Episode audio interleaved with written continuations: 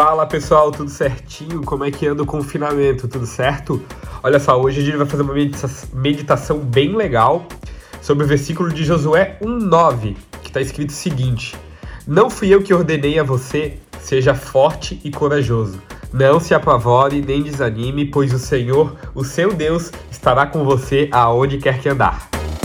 Jack Inside, meditação do dia com Bebeto.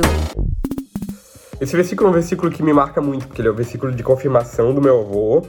E ele repetia isso constantemente, mesmo nos dias de alegria, nos dias de tristeza e tal.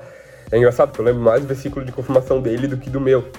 É, tá bom. E assim, quando a gente entende a essência dessa palavra, que um Deus que criou todo o céu, que criou, tipo, criou tudo, sabe?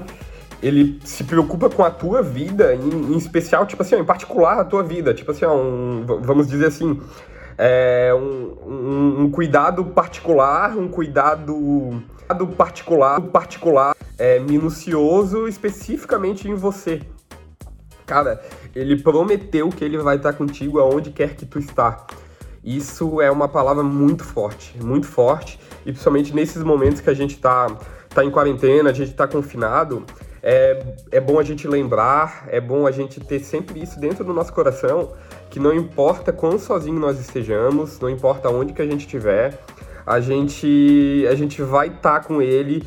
É legal porque o salmista, o salmista fala é, no Salmo 139 que ele fala, pô, posso subir no mais alto céu e no mais profundo abismo, no vale da morte, e lá tu está, eu não consigo fugir da tua presença.